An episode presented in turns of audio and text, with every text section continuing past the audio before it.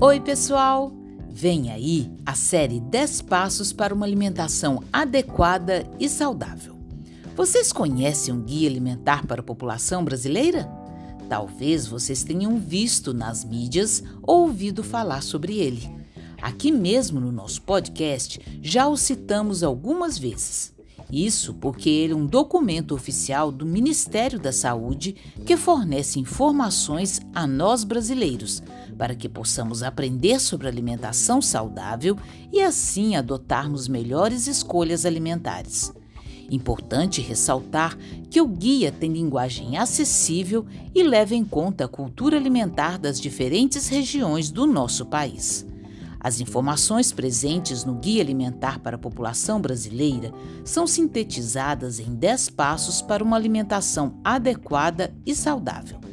Desta forma, preparamos para vocês uma série com 10 episódios sobre cada um dos passos, que serão lançados semanalmente aqui neste canal. Convido a todos vocês para nos acompanharem nas próximas semanas e quem sabe este não será o pontapé inicial para que você adote hábitos alimentares mais saudáveis? Deixaremos na descrição deste e de todos os episódios dessa série o link para vocês baixarem gratuitamente o Guia Alimentar para a População Brasileira, caso queiram aprofundar seus conhecimentos no assunto. Neste primeiro episódio, falaremos sobre o passo 1. Então vamos lá! Alimentos in natura e minimamente processados, os melhores para a saúde. Episódio 1. Este é o primeiro passo para uma alimentação adequada e saudável, segundo o Guia Alimentar para a População Brasileira do Ministério da Saúde. E começamos com uma regra que vale ouro. Faça de alimentos in natura ou minimamente processados a base da alimentação. Para que vocês entendam, vou explicar primeiro o que são estes alimentos. Os alimentos in natura, também chamados de alimentos naturais, foram obtidos diretamente das plantas ou animais.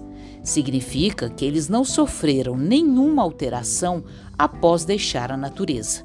Alguns exemplos são legumes, verduras, frutas e ovos.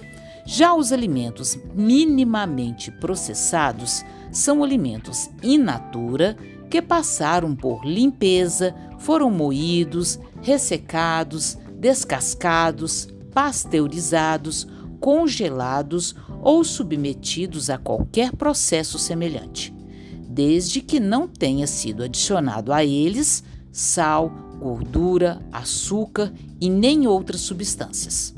Alguns exemplos são arroz, feijão, frutas secas, farinha de trigo, farinha de mandioca, carnes frescas resfriadas ou congeladas.